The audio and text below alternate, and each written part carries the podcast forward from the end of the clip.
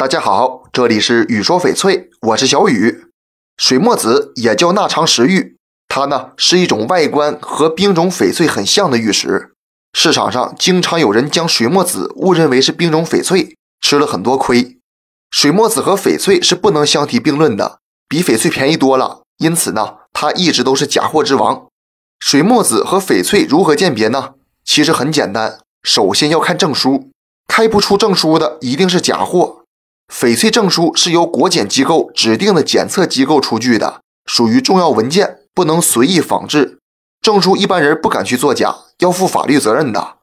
第二，看硬度，翡翠的硬度是所有玉石中最高的，可以达到七点五到七点六，而水墨子的硬度只有六到六点五。用翡翠去划水墨子会出现清晰的划痕。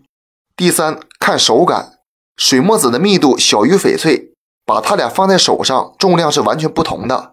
水墨子是轻浮感，而翡翠不管料多大，拿在手上都有沉甸甸的感觉。一个冰种翡翠手镯要大几千块钱到大几万不等，而水墨子也就几十几百块钱儿。水墨子呢也不是不好，它本身也是一种玉石。如果你就喜欢水墨子，也可以去收藏，但是千万别用翡翠的价格去买了水墨子，那就不值了。这期节目就给大家讲到这里了。小雨呢，每天都会在朋友圈更新精美、性价比高的翡翠，大家感兴趣的话，可以来我朋友圈逛逛，通过主页就可以找到我。那咱们就下一期再见了。